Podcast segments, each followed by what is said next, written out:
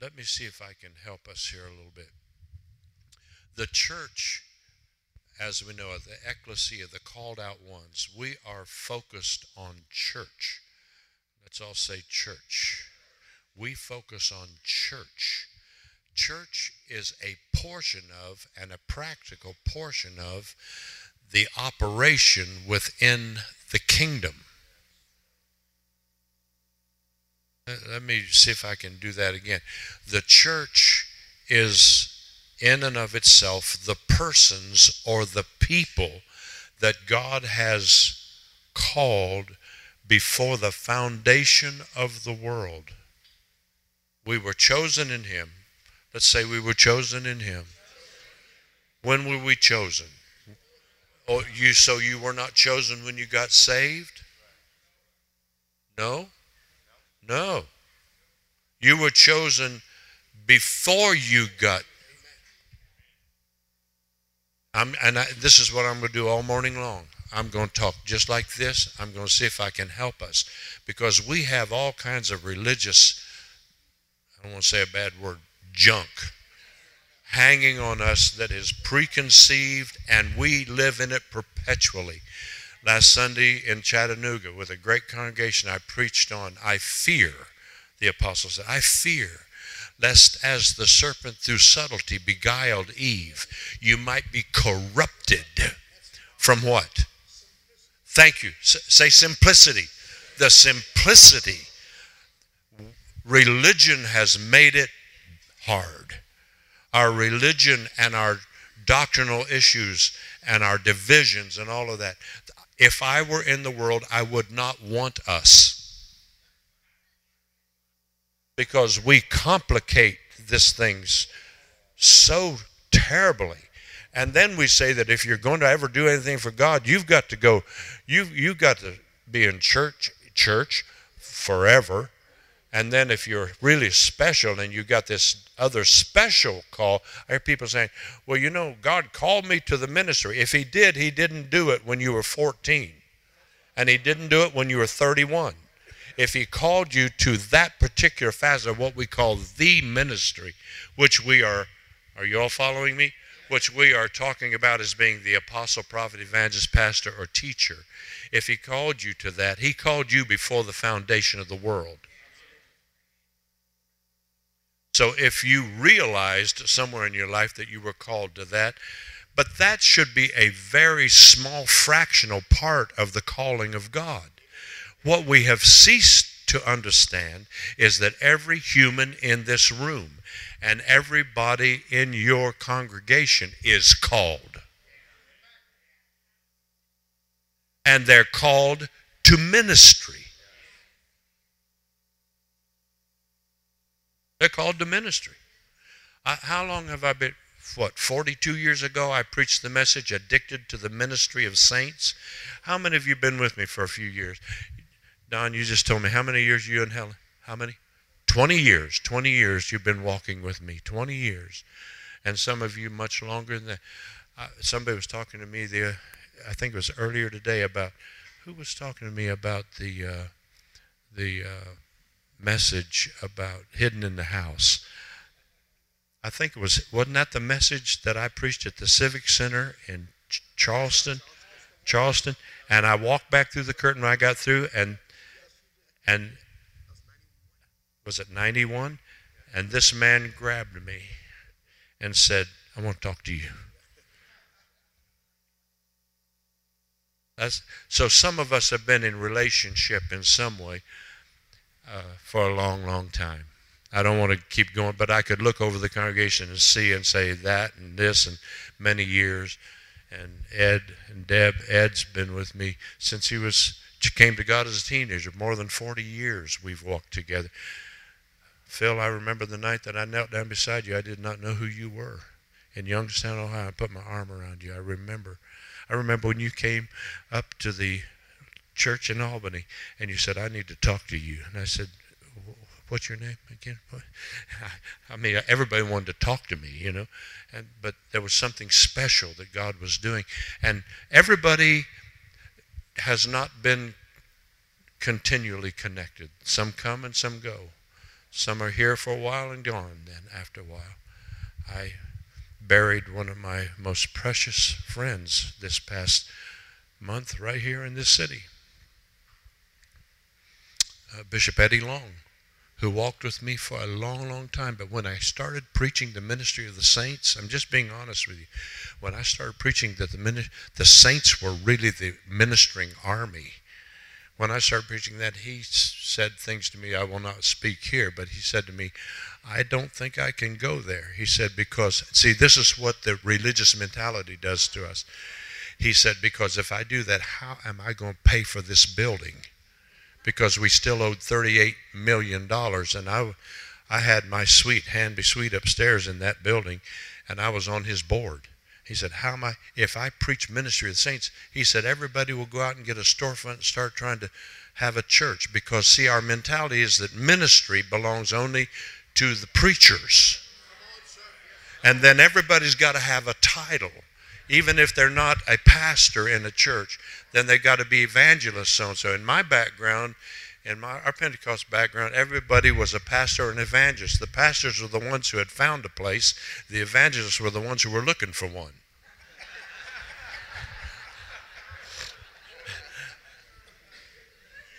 and you had to be careful who you brought to your house because they'd take some of yours if they couldn't go across town. You, you understand what I'm saying? So all of this, please help me here now most of us, Dickie, most of us have come to an understanding. We, we've started understanding that that's not, hi, Mexico. You got your ears things in? So you understand what I'm saying? Yeah. Yeah. Good. I'll probably be talking about you all before this is all over. Did that get interpreted? Oh, okay. Joel, thank you. So we've come to understand that a lot of this stuff is malarkey. How do you like that word? How about baloney? I got a couple other words that I won't use that I used to use out around the barn at the ranch. One of them starts with bull.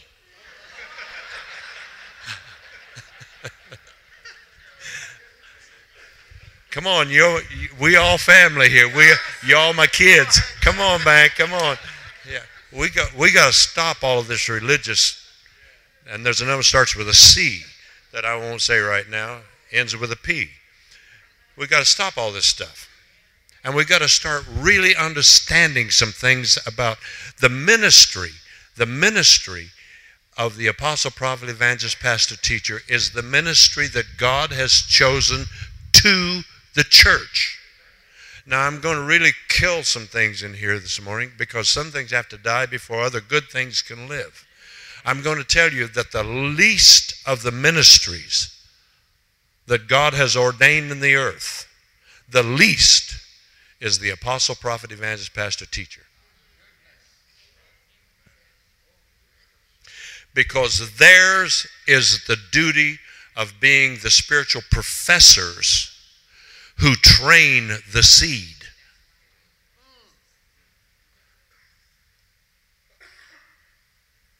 Boy, that got really quiet.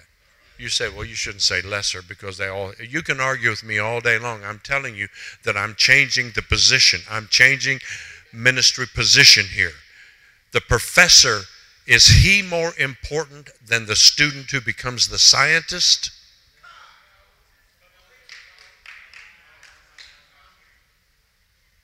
Is the man who taught you in high school as important as your occupation and your ability to know? The answer is no. Is the apostle, prophet, evangelist, pastor, teacher, is their influence any greater than doing three simple things? How many times have you heard me go through this? And you and I know this, Ralph. We know this. And that is number one, their first priority, and that's what I'm going to deal with today, Phil, is to perfect. Help me here. Perfect who? Why perfect them? Number two, for the work of the, and you know the word "the" there is a possessive word. It's for the work of their, not my ministry. It's for the work of their ministry and the edifying or the equipping of those people so they can go and do their ministry. So my job is only as a pastor or as a prophet is not to see if I can heap glory on myself by the use of a gift that really is not me anyway. The gift is God. I am just Mark. The gift is God. And I've, how many times have you heard me say through the years, if you can't separate yourself from your gift, you will make yourself God. You will exalt yourself until you will become something that you are not. And you will view yourself as being more important than you are. And people use their gifts all the time to overcome many things. And one thing they try to overcome by gifting is they try to overcome government. Gifts are never greater than government. You can write that down too. Gifts do not trump government. Oh, well, that's not the word I meant to use. Excuse me. Gifts gifts do not become or nor are they greater than government. The government of God, the government of the kingdom is not pushed aside by somebody's personal gift. The gift that God gave, if you have a gift, then it is of God, and the gift is God, and you are just you. So for you to get some kind of a special pass or some kind of a discount from God because you think you are somewhat I love how Paul said he went up to Jerusalem after 17 years to those that seemed to be somewhat. Let's all say somewhat. That's what I love. I love Paul. He, he said, yeah, they seemed seemed to be somewhat. And he, in a sense, was really saying they think there's something. These are the guys that Peter couldn't even convince that the Gentiles could be partakers or heirs of, of the covenant of grace. You remember that? Yeah, Peter, he, he, he, you know, he has his vision. He goes to Cornelius' house. He walks in. He said, I perceive. He didn't even want to go because, well, I don't want to get too far off on that. But now you stop and think about this. Because the Jewish mind had become so entrenched in the idea, listen to me real carefully here, become so entrenched in the idea that they were God's chosen people. Come on, say God's chosen people. Were they God's chosen people? And we still got preachers today who are trying their best to get everybody back to Israel to see where the temple is going to be built because they have not yet learned that we are the temple.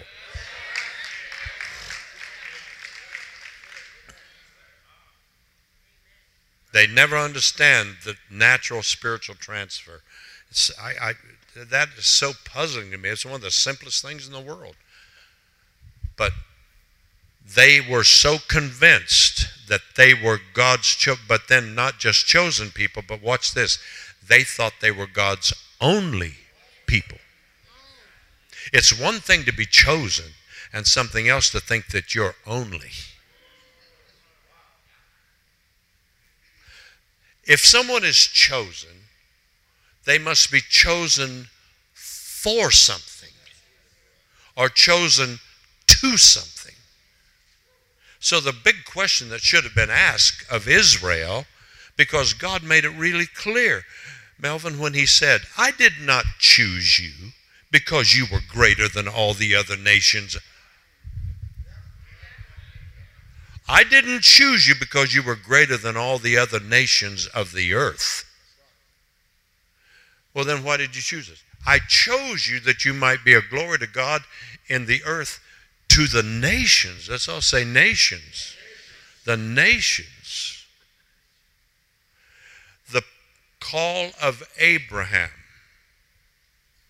goes like this In thee and in thy shall all, not shall the Jews, not shall your kids, not, see, it's one thing to be chosen, but to be only eliminates everybody but us. Right? So they were chosen to be a light to the nations. This was the prophecy of Simeon when he, like a streaking linebacker, caught this baby up in his arms, the old man in the temple. And he stands and says, Ooh, this child shall be, listen to, he shall be, you know, one of the things he said, he shall be several things, but the middle thing that he said, a light to the Gentiles. Whoa. Yeah. And the glory of God in Israel. So the glory of Israel was the light to the Gentiles. And then he said something else. He looked at Mary and said, A sword shall pass through thine own soul, suke. That's what we haven't had. We've never had the sword go through our carnal thinking. That's why religion is a combination of spiritual things and human ideas. And until God takes the sword and cuts that apart, we will never see the kingdom of God. We will always be church folks making new rules, new regulations, new ideas. And then you have, like, for example, in this nation alone, 2,870 different denominations, not churches, denominations of churches registered with the U.S. government. 2,870 different denominations of Christian churches registered in this nation. And every one of them is separated from one or the other by some difference in doctrine. Come on, say difference in doctrine. You know how we fought, Ralph, for years over water baptism. I mean, it's just been a hellish fight. Because if you don't baptize my way, you're lost. You can talk in tongues, have power, open blind eyes, and everything. The Spirit of God moving. But if you ain't baptized like I'm baptized, you're lost. Somewhere we should have backed up and taken a deep breath. We know that we are going to be baptized into Him. We know we are raised with Him. We know His name is Jesus. We know all of that. But we've fussed over some of the smallest things, and we have. Are you? You say, well, that's a big thing. That's only big because you made it big. You made it the biggest thing because to take a truth and make it the truth is the greatest heresy a man can do to take a portion of truth and preach it as though it were the whole. So your little truth is not the greatest truth. Now let me go back to this whole thing about chosen and only because that's really important. So if you were chosen by God as the people of God, so the ecclesia are chosen and called before what? Foundation of the world. So to be chosen and called before, called for what? What was Abraham called for? To raise up his seed and his family to be the only ones that God loved? Because still today we have preachers all over television thinking that they are God's special people. They're only special if they fulfill the calling that God had for them to fulfill. They're not special because they have Jewish blood in them. They're special because they fulfill the call that God gave to Abraham. Don't look at me in that tone of voice. Because we've got the same dilemma. Because we think that since we've been called as the church, that our calling for being the church means that only the people that are church people are God's people. Ooh, now we're now we're getting deeper water. And so in order to be one of God's people, you need to get in church. And then we have all these different doctrinal doorways as to how you can get in church. You can believe, and then if you believe, then you also got to do this, and if you do that, then you also have to do this, and if you do that, then you also got to do that. And so something gets lost. The simplicity of the gospel gets lost. The simplicity of the gospel is the word or the ministry of reconciliation. And that is that you can't do anything good enough to be. That he did it all. See, we sing Jesus paid it all, but we don't believe that. Because we think he paid it all up to the time we got saved, and then we've got to keep paying for the rest of our lives to keep it. because we've never been taught the message of grace. We don't, we don't even understand. Where do you think the people who died in the flood, they're in bad shape, right? They're in bad shape. They died in the flood, right? How many, they disobeyed the message of Noah, right? Ask anybody in your congregation where they are right now. They'll tell you they're in hell. Except that they forgot to read First Peter. And that was when he died, he went there. And he preached to the spirits in prison who were disobedient when once the long suffering of God waited in the days of Noah. Another passage, he says, For this cause also was the gospel preached to them who are dead. That though they are judged according to men in the flesh, the flood judged them according to men. They live according to God in the Spirit. Because we don't understand grace. When He died, He paid it all. Come on, put your hands together. Whether you believe it or not, I don't care. Hallelujah! He paid it all. Now, I want to ask you another question, and you can just worry about this all afternoon, all right? If he paid it all back then, how much did he pay forward?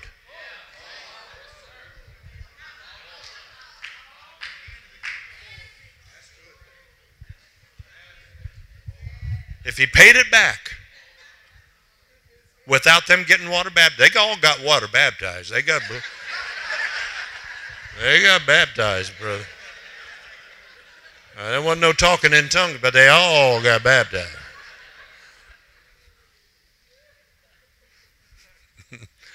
Are you following me at all here,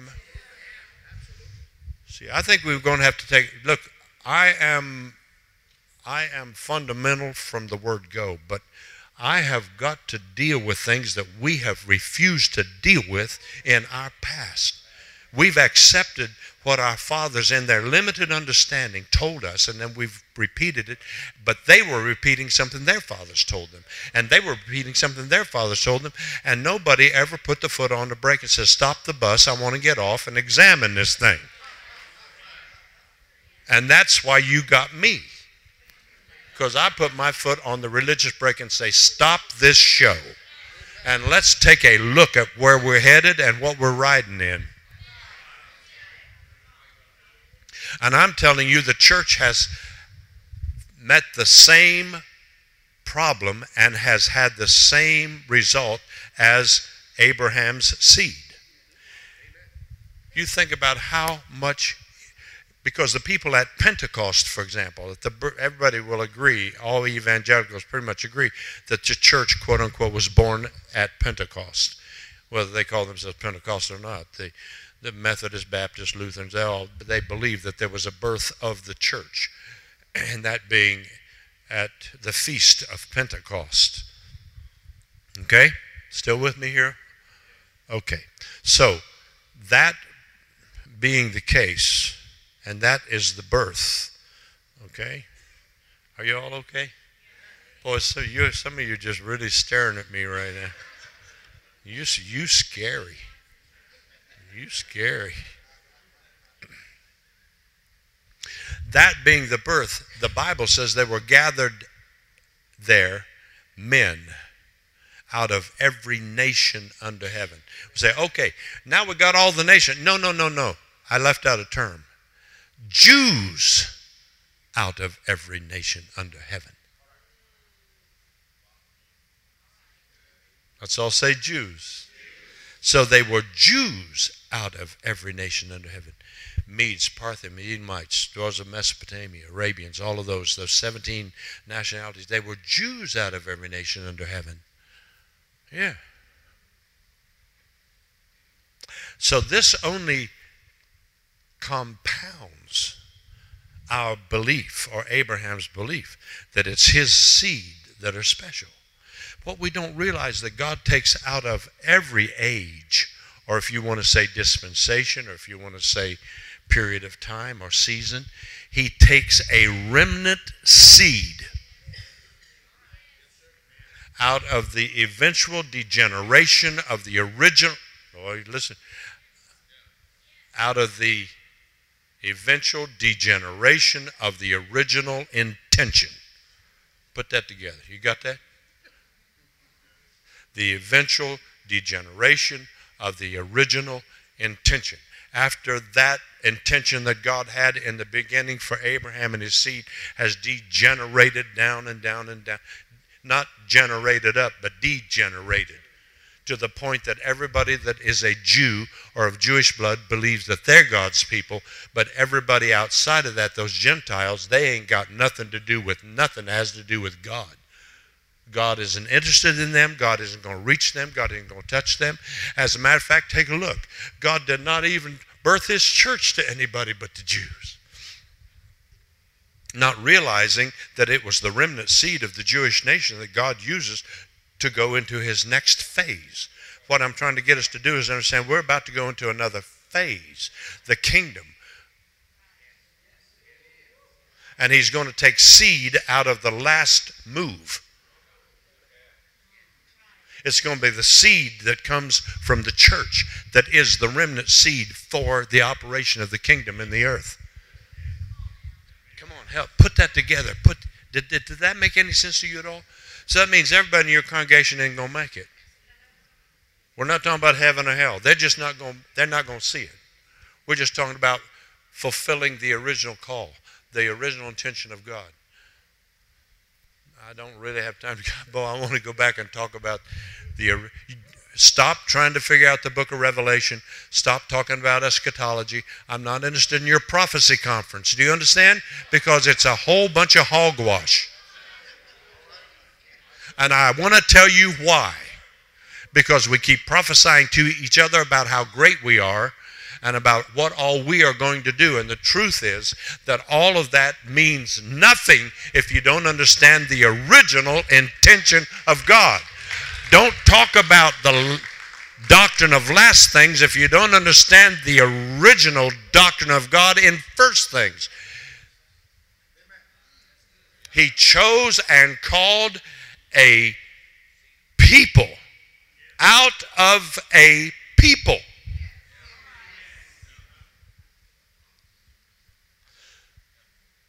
So, all of the shuffling and everything done in the wilderness, all the things done with the nation of Israel, all of that done, when it finally comes down to its final thing, you've got men who were the keynote preachers at the birthday of the church, like Simon Peter, for example.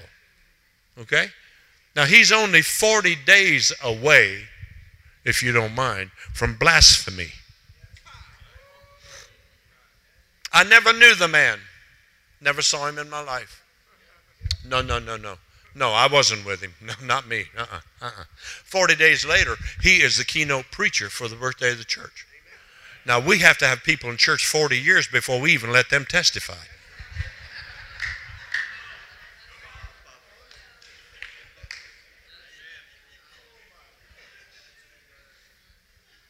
And God takes that lion, precocious, tempestuous Simon Peter and says, Okay, so you're lying about me 40 days ago, but I would like for you, if you don't mind, to be the keynote preacher at Pentecost and open the door of the church to the whole wide world. Do you mind? Would that be okay with you? But we think somebody got to be saved for 50 years before they ever.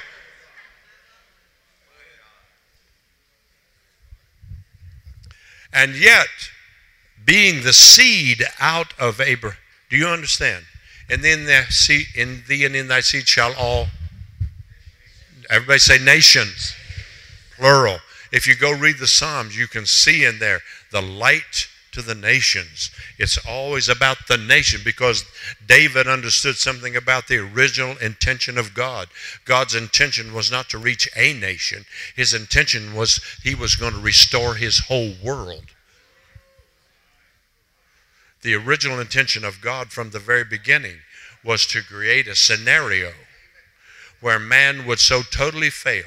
He has literally held all men, imprisoned them, locked them in disobedience. He made sure that Israel could not succeed. That's why he gave them the law. The law saved nobody. Paul said, I would not have known sin but by the law. All the law did was show me that I could not do it. I cannot succeed because they had grown so fat and comfortable in their choosing that God had to give them an intermediate law, a legal system to show them, I don't care if you're born a Jew or not, you can't succeed. He had to give them a different priesthood, Aaron, to prove that they could not perform the purpose of God. Law of sin and death. You sin, you die. You sin, you die. You sin, you die. Yeah. We all okay so far? You understand I'm trying to change your mind. Or when I say change your mind, not change the old mind, change minds. Leave that one back here. Let's go get a new one. Let's get a let's get a new mind. Let's get the mind of Christ. What was God's mind? What was in God's mind? What did he intend to do? He intended to redeem his whole world, the whole creation. Everybody going to help me here? The whole what? Is doing what? Groaning. And travailing. Oh, oh, oh, that's a good word. Tra- say travail. What does that word go along with? Travail comes before what? Birth. Come on, some that's why if you are not born again, you can't see the kingdom. You say, Well, I'm born again. No, no, no. You've put that in a church mentality that means I got saved and it doesn't mean that at all. The born again experience has nothing to do with salvation. Ooh, Jesus help me. Sorry, sorry. Say, oh, well, I'm born again, praise God. No, no, no, no, no, no, no. Nicodemus was not lost. There hadn't been a cross yet. He couldn't have been saved by blood. He was a teacher of the law. He was so intent on getting to Jesus. He said, because of what he knew. Come, come on, say because of what he knew. What did he know? I know that you are a teacher come from God. I know who you are. You're a teacher come from God. You're, they can call you anything they want to, but I know who you are. You're a teacher come from God. No man can do the works you do except God is with him. I, I know you, Jesus. I had to get here to see you. Say, well, he was afraid he was sneaking. No, maybe he had a day job just because he came by night. You cannot. Next of all, why would you want why would you want to meet somebody on such gloriously precipitous terms as to have a crowd around you? He wanted privacy. I know who you are. He wanted some privacy. He wanted some alone time with this Jesus man he was so compelled by his person, by the person of Jesus, that he says to Pilate and to the Roman council, If I can't have him alive, I'll take him dead. Give me his body. He begged the body of Jesus after Jesus died. Don't tell me this is a lost man. He's as saved as he can be in his age. But Jesus is saying if you're not willing to come out of that age into another age, you will never see the kingdom. Because the kingdom cannot be a part of the old age. All you do when you preach kingdom in your church mentality is create a tumor.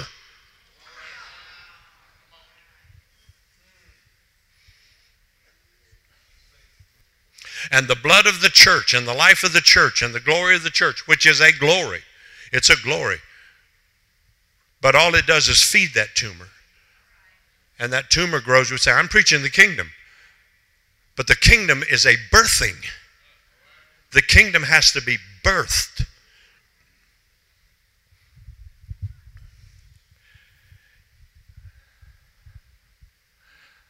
Okay. I'm, I'm about to say something here that's going to frighten the daylights out of you.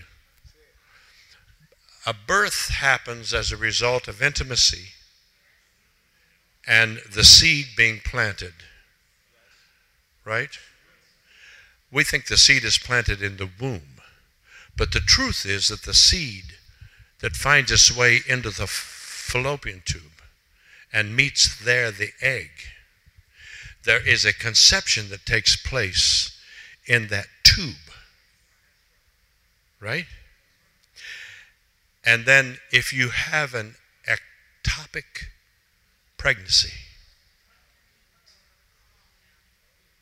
it means that the fertilized egg never made it from the tube to the womb. And it kills both the baby and the mother if you don't catch it in time. That's the church. The church has an ectopic pregnancy. You are trying to birth a child that has never been placed in a position so it can be perfected.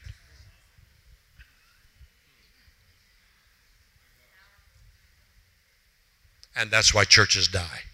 Because they're full of people with spiritual ambition and something in them says, I need to be doing something for God. Because the call in them that was in them and imprinted in them before the foundation of the world is driving them. But they don't know what to do. That's why they cause you trouble in your church. Because they're without a job. They're unemployed because they were called to be the army. They were called to be the ministry to the world. Not you. You weren't called to be the ministry. You were called to be the ministry to the church. The apostle, prophet, evangelist, pastor, teacher, that's the ministry to the church. The ministry of the church is the saints. That's the army. That's but your saints have to bring their friends to your church so you can see if you can reach them.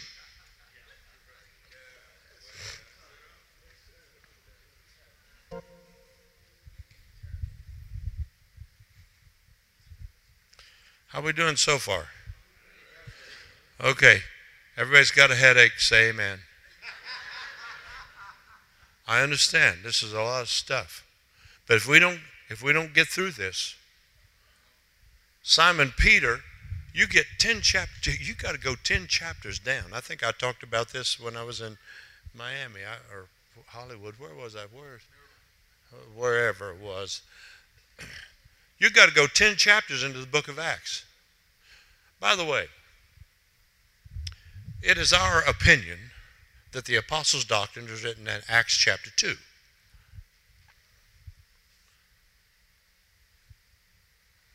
Look at this how quiet this is. Because you know I've got a left hook over here. you think I'm just going to that, that, that. Bam. That's right. I've got a left hook just waiting for us. But you are aware of the fact that Simon Peter didn't write the book of Acts. Yeah. You, are you aware that a Gentile wrote the book of Acts? Luke.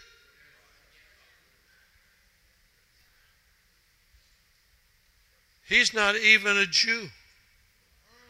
He wrote the book of Acts. And you think he was there at Pentecost and was taking notes? He was typing on his iPad. Where are they from? Arabia. He's talking. Oh, he's speaking our language. We do hear the wonderful works of God. No, he wrote it 63 years after the event.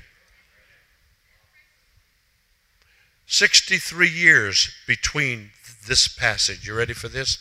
And they continued steadfastly in the apostles' doctrine with fellowship, breaking of bread, and prayers. 63 years later, that was written about them. They didn't have Acts chapter 2. There was no New Testament. The record of the New Testament would be written dozens of years after all of that happened then please help me understand where they got the apostles' doctrine. How can they continue steadfastly in something that's not going to be written for 63 years? Because they were not following a letter.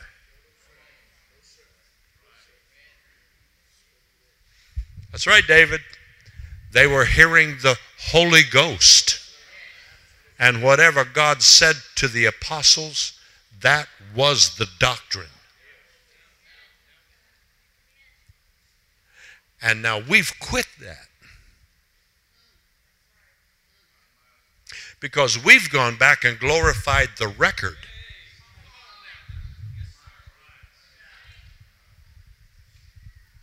And we spend our finances to establish schools to teach you the record. When somebody should have been telling us, get to know him. Who made the record? Where is the Holy Ghost who moved on holy men of old? You can always read it. I was saying in the council yesterday that these are books of precedent. The Bible is a book of precedent. You can go back and see what happened. And it was written by men, some, some of them dozens, as I've showed you, years after the event. If you go back and try to live in the letter of the, I'm just going to be really plain, of the Bible, you will never see the kingdom. Because the kingdom requires a present spiritual perception, or it does not trigger your calling. You can go back and see what they said and what happened. God's not going to contradict himself as far as established government is concerned. But when it comes to present moving of the Spirit, God is talking today. Does that shock you? And he wants to talk in your circumstance, and he wants to talk about your occupation. He wants to talk about your business. He wants to talk about where you are. Because that same word, and I am, if I am an apostle of God, what I'm saying to you today is doctrine. Can I be any bolder than that? Yeah, what I'm saying today is the apostles' doctrine. I am you say, oh, you think that you should write the Bible. I told you yesterday I don't want to write any more books, okay? I'm not writing any more books. Forget it. Nobody wants to buy them anyhow. So just forget about it. I don't want to write any more books. Know, what I want to do is speak to you the word of the Lord as the Holy Ghost gives it to me right now. And I'm telling you that the church has made the same error that Israel made. Here's Simon Peter, 40 years from 40 days away from blasphemy, he's the preacher. Okay? And 10 chapters later, he's still a mess. The sheet comes down three times, and he's going to say, I never. He knew immediately that it was a metaphor. He knew God wasn't trying to feed him lunch. He knew it had to do with the nations. He understood immediately. We all tell the story. Hey, he came down all these all these unclean animals. Well, he knew what was unclean. The Gentiles were unclean. He understood that. That's why God finally says, after three times letting the sheet down, there are three men down there. Now let's all say three men. You go with them and don't doubt anything.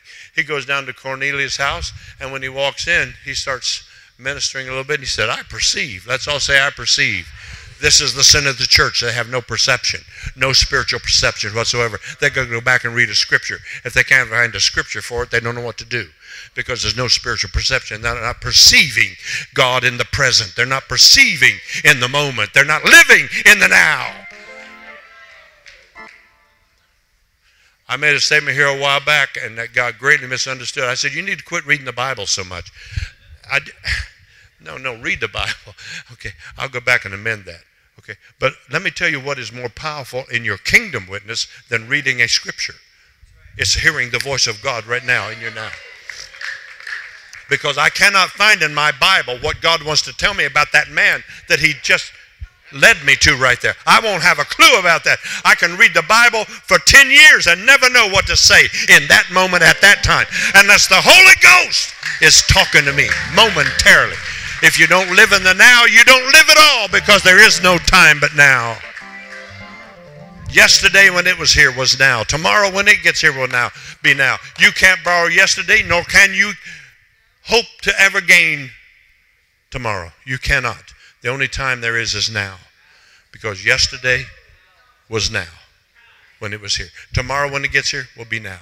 The only moment you have to do the work of the kingdom is in your now. And if you cannot learn to live in your now, you will never perceive the calling of God in your life. And you'll always have to go to church and have somebody tell you how to live, what to do, be a junkyard dog, bite you on the ankle, tell you to come back and repent, pray back through, do all of these things because you are not living the original intention of God for your calling.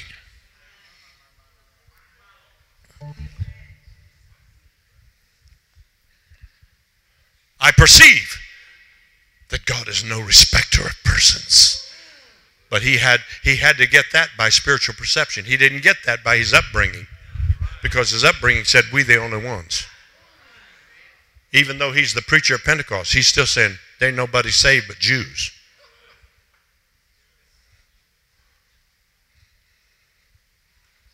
And now he's standing down there saying, I really shouldn't be here because I can tell you the general board is going to kill me. When I get to headquarters and tell them what I've been doing, they are going to eat my lunch.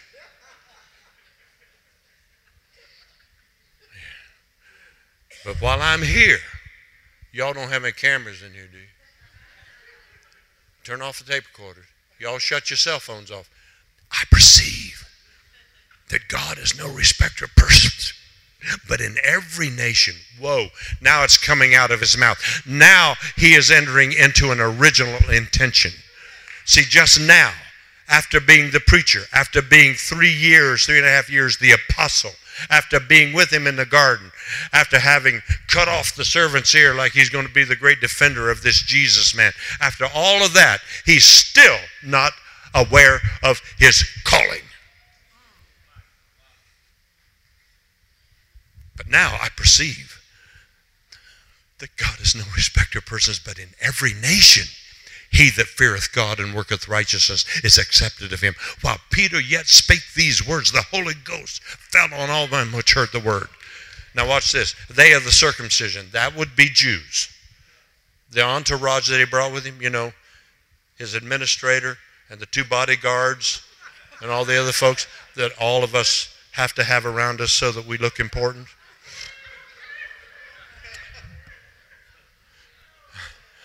They of the circumcision, as many as came with Peter, they were astonished. Come on, somebody help me with this word. They were uh, astonished that on the Gentiles also was poured out the gift of the Holy Ghost.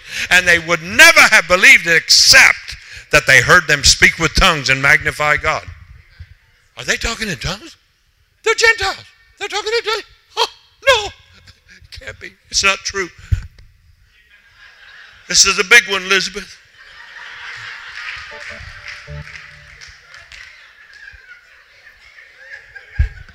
I'm coming to see you, baby.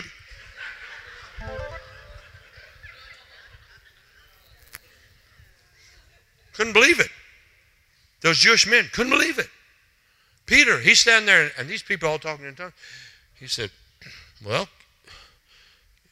can any man forbid water? Mean, I'm not sure what we ought to do here because we've got a bunch of Gentiles talking in tongues. Can any man forbid water? He should not be baptized. I mean, they have received the Holy Ghost just like we did, you know. But what really tickles me is when they finally did get up to talk to the general board. Those that be deceased somewhat because the whole 11th chapter is eaten up with this whole thing about Peter having to defend himself for even going and preaching to. He was companying. We hear that you've been companying with a Gentile. You went over to the Baptist church. My God, man. What's wrong with you? You invite the Lutheran preacher come over and speak. He got nothing to say. He don't know God.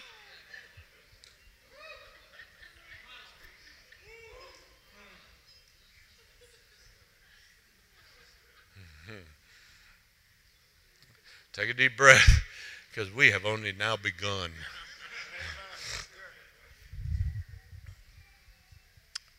he gets back to Jerusalem and they said, We hear you've been companying with the Gentiles. He said, Well, Your Honor, if, if I may, I, I, I need to ex- explain this to you. See, I, I was taking a nap. I, I, I wasn't trying to get out of order at all because I understand that this only belongs to Abraham and his seed. I understand that. See, his religious understanding was a misconception from the beginning. It was not for the Jews ever alone. Their calling was an alone calling, but their purpose was an altogether different thing. It was an encompassing. See, that's why if you don't understand the original intention of God, you will always just try to get people into your church to get them saved. And you'll be storing seed for the rest of your life.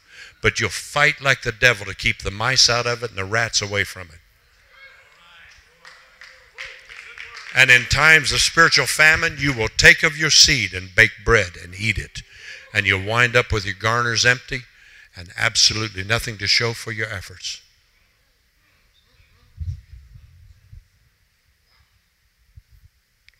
Lord, I think I need to go back to the room, baby. I, I feel virtue going out of me. Ooh. Is anybody getting anything? Am I if I don't preach to you, it's okay. I will speak to the altar. I will prophesy to the wind. I don't care. But it would make me feel so much better if I thought that maybe past my rough language, maybe something was entering into your spirit that would alter your manner of thought.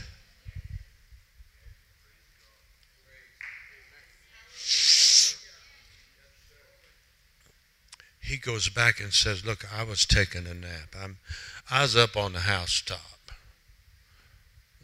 you know, about 3 o'clock in the afternoon. It's nap time. And, uh, and I saw this thing coming down out of heaven. I had a little vision. Oh, really, Simon? Don't, don't, don't, don't, don't pamper yourself. You didn't see no vision. Yeah. matter of fact, came down three times. Uh, he has to go through and tell the whole story to the apostles in Jerusalem because they didn't believe. And after he had told how he went down with them and how they had received the Holy Ghost and all of that, finally they said, Well, I guess we, well, praise God. I mean, I guess life is granted to the Gentiles. they reluctantly,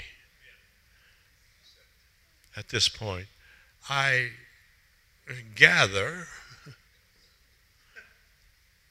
scratch the white wig, powder the nose, and say, okay, well, maybe a few of them, because see, maybe there are some charismatic Catholics.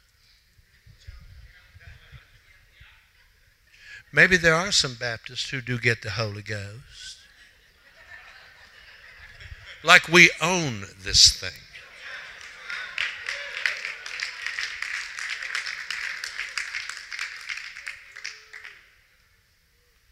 And they have to become one of us to claim it.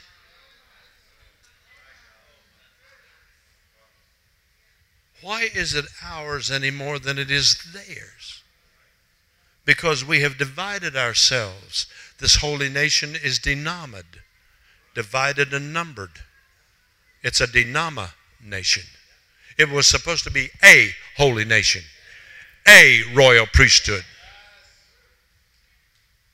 a peculiar people. Say a.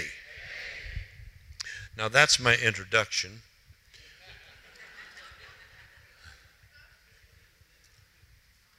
The word perfect is used 94 times in Scripture. The word perfection is used 11 times. A good many of those times, it's used in the New Testament. One of the most particular places that I like to teach in Mexico as being one of the simple foundational truths is Hebrews chapter 6. Not ignoring, not ignoring certainly 1 Peter where he says, the God of all grace strengthen you after you have suffered a while, make you perfect. Everybody say perfect? After what? Oh, I see. Because it ain't going to happen until you've suffered a while. It's if you then be risen with Christ. Well, if you've been risen, that means you've been through death and burial. If you then be risen with Christ, seek those things which are above. Start getting—you've got to get a spiritual mind. You've got to stop thinking in this soulish nature. You've got to roll your head up under the altar. Because I'm telling you, if there's not a sword dividing your suke, your old natural thought processes from this whole spiritual thing, you can't go in there. Because that's a different room. That's a different room. There's a veil there. And the only way you can get in there is to leave your head under the altar. The only way you can enter the rest of God, which also is the kingdom, is by leaving your head under the altar. I bet I taught that for years. I don't, I'm not going to go back and teach that again to you today. You should know that by now. Pastor, you're not leaving because you're upset, are you? Okay. I just want to be sure. I never know, you know. I've had people go out and start the car while I was still preaching. so I could make a quick escape. I remember when I was preaching in the Superdome in New Orleans. I preached none of that kindred is called by that name. That was was that the full gospel Baptist? Yeah, Bishop Morton. Yeah, two of my ministry sons who were there. They caught me at the back of the stage and said, "Let's get you out of here." Because I had 78,000 mad folks out there. Because I told them just because they talked in tongues didn't make them any better than anybody else. I said, just because yourself Baptist and talking tongues don't make you any better than anybody else. If you don't learn what God is trying to say to you, if all you're going to do is name this after you kin folks, you'll be Zacharias doing incense at an altar for the rest of your life.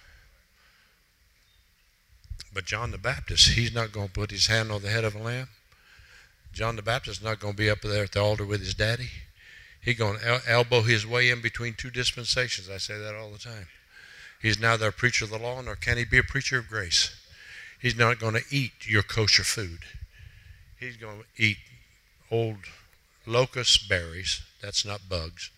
And honey, wild, wild, not honey, wild honey. He's going to have bee stings all over him from trying to get his lunch. He's going to wear an old hide on him that he skinned out of an old camel that some merchant had left dead along the trail.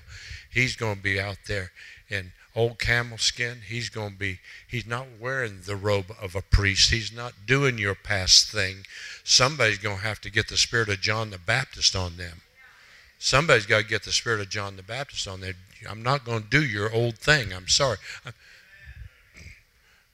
And then he said, There cometh one after me. And that's what we're looking for. We're, okay.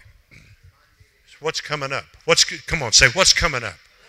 See, it's one and I told you years ago, I can say, I'm out of religion. I'm I'm through with that. I'm through with the religion. I'm getting away from that. I told you this. I preached it all over every place. Every one of you must have heard at some point in time. You can say that. Or I can say, I want what God has. It's the same motion Instead of trying to get away from something, I want to get to something. It's the same motion. I still have to turn. The question is, am I turning from or am I turning to? So I've been hearing people talk for the last 20 years about I'm getting out of religion. I'm getting, yeah, the problem is you're not getting into anything.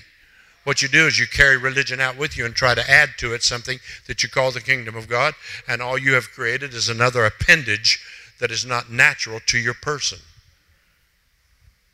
And you give it the lifeblood of the church and it becomes a tumor. You know that even your heartbeat and the blood that flows through your heart supports your cancer. You're aware of that, right?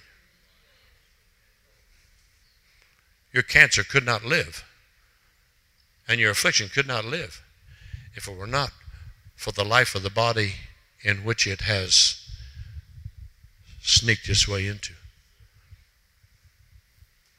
It's quiet in here. I'm astonished at how blessed quietness, holy quietness, what a feeling. This is the problem. In my soul, that's the problem. Our soul. That's why the woman has to get her, got to get the soulish nature under your feet. The moon has got to get under your feet. Say the moon. Because the moon can only accept light as it is reflected from the sun. The moon has no light in itself. Okay. Let us go on to, yeah, not laying again. Now, now, did he mean that or did he not mean that? Therefore, leaving. What does that mean? Therefore, leaving the principles of the doctrine of Christ. Let us go on to perfection. The God of all grace, after you've suffered a while, make you perfect. Come on, these words won't come out of our mouth. We're, we're having a problem. Help me here. Say perfection. Say perfect. The message of perfection is a lost message to the church. You know why? Because we live in the soulish nature. And you, in your soulish nature, know you are not perfect.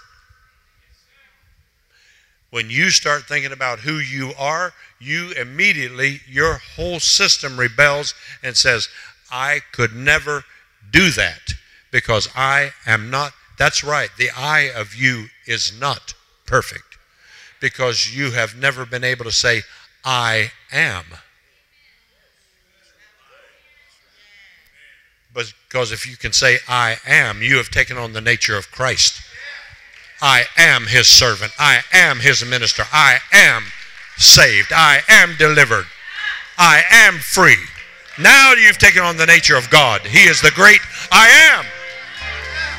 You say it all the time, but you don't understand it. That's why when somebody says perfection, you cannot say, I am perfect. You can't say that because your carnal nature will immediately snap in and say, Nobody can be perfect. I mean, you know, we're not talking about human perfection. We're not talking about being without error. We're talking about growing up into the understanding of who He is and who I am in Him. It's when you can live in the moment and say, I am a child of God. I am saved. I was, I am, and I will be.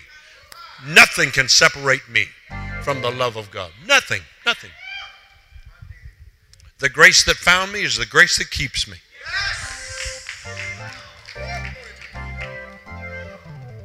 I will not sit for the rest of my life and consider my personal human failure. If you need a catalog, I can give you a long list of my personal stuff.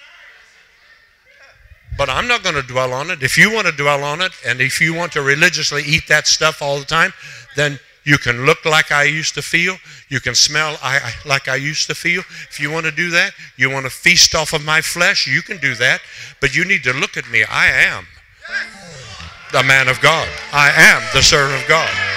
I am perfect. I am who God said I am. I'm not who you think I am. I'm not even who my mama said I am. I am who he says I am. Everybody stand up. Stand up. Stand. Woo! Hallelujah. He's the great I am, but I am great in him.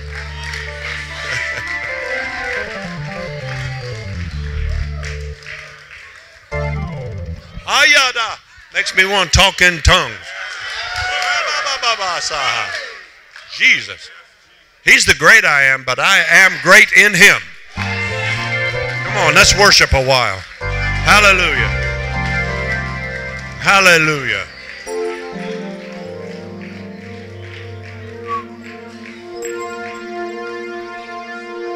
Holy God. You say yes, but I I had a little fuss with my with my husband last week, and I have been feeling good. Well, you know what? We all have times of tribulation. We all go through human situations. Some of them are more, you can sit back down. Some of them are more harsh than others. But if you didn't suffer, you would never want to lose your mind.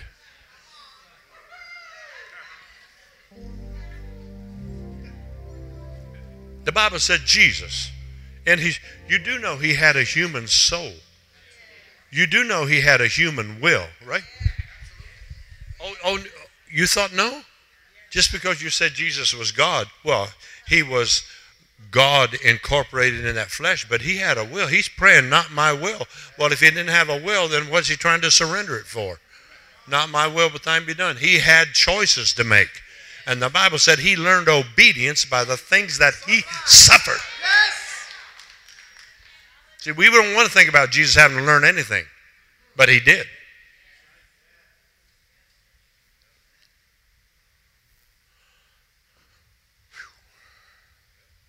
And being made perfect, he endured the cross, suffered shame. Wow. Being made. Say, being made. The God of all grace, make you perfect. Let's all say make. That if you are going to take a piece of steel and shape it into something, somebody's going to beat the daylights out of you after he has heated you to 2,000 degrees and then put you on an anvil and beat you with a hammer, or you will never be a sharp sword for the kingdom you'll always be a chunk of steel sitting on a pew somewhere, questioning the preacher and gossiping about the people who sit on the row in front of you. How am I doing so far? I'm sorry. Bishop, you ready to kick me out? I'm going to let you open the service tonight. You can do whatever you want to do, okay? you all just take over. Because when I get through today, ain't going to be nothing left, I don't think. You know, I'll just say amen, go to the house. Perfection. Therefore, leaving the principles the foundation of Christ. Let us go on to perfection. Watch this. He gave some apostles, prophets, evangelists, pastors, teachers for the perfecting of the saints, for the work of the ministry for the edifying of the body of Christ till. How many of you were with me at the ranch when I taught for months on till time? Till time, till, till, till we all come. In the unity of the faith and the knowledge of the Son of God. See, if you have a, a unity of faith and knowledge of the Son of God, you're going to understand something about original intention. To a perfect man. I've said over and over, we has to become a. Till we all come to a, till plural becomes singular, till we all come in the unity of the faith and knowledge of the Son of God to a perfect. What kind of man? See, what we have to understand is we have this treasure, right? What kind of vessel we got it in? Now you got to you got we're all worried about the vessel. Well, I can't be perfect. We're not talking about you. We're talking about what you carry.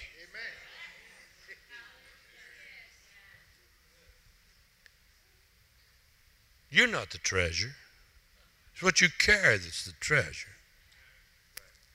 We are a special and peculiar people. There's no question about it. We're a rare treasure to God. I understand that. But what we carry, we have this treasure in why? Why didn't he put it in a vessel of gold? Why is it not in a crystal vase?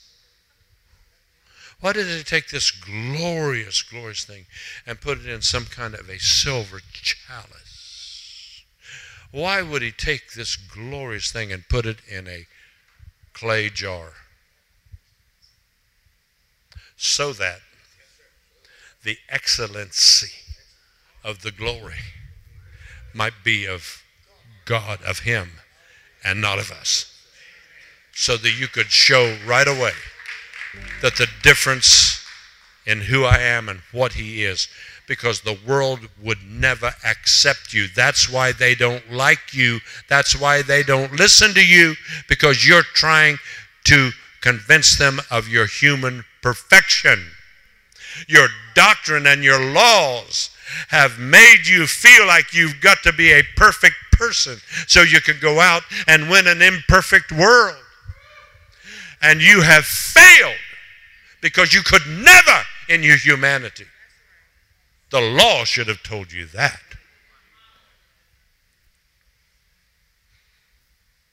They don't like you. They're not going to go to your church. They're not going to say yes. Because you are the perfect neighbors. Your dog doesn't poo poo in their yard. You go pick it up with a plastic sleeve.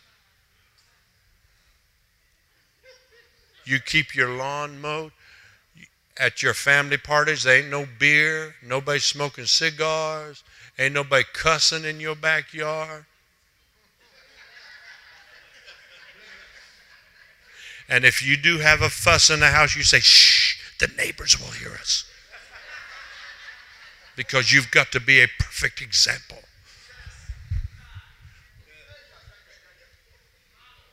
And so we have learned to focus on all of these outward things, on the vessel. And we have lost the purpose of the value of the treasure. People don't want you to be humanly perfect. They want to know that you feel what they feel. They want to know that you go through what they go through. They want to know that you have trouble like they do. You're trying to hide all your stuff.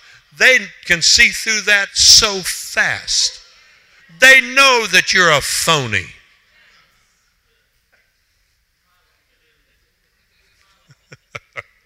How am I doing? Doing okay, good. I got to prove over here on this side.